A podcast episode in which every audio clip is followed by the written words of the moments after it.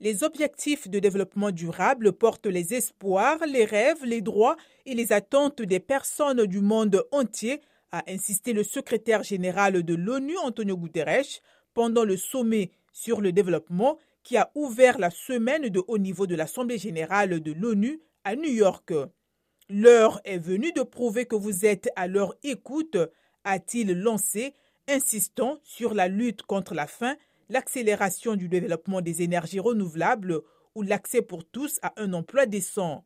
En fin de compte, atteindre les ODD dépend d'une réforme fondamentale des relations économiques et politiques, a renchéri le président sud-africain Cyril Ramaphosa.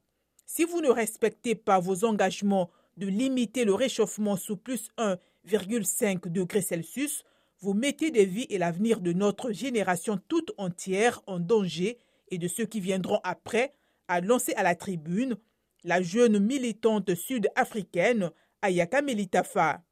Elle a appelé tous les dirigeants à écouter la tribu des jeunes laissés sur le bord de la route.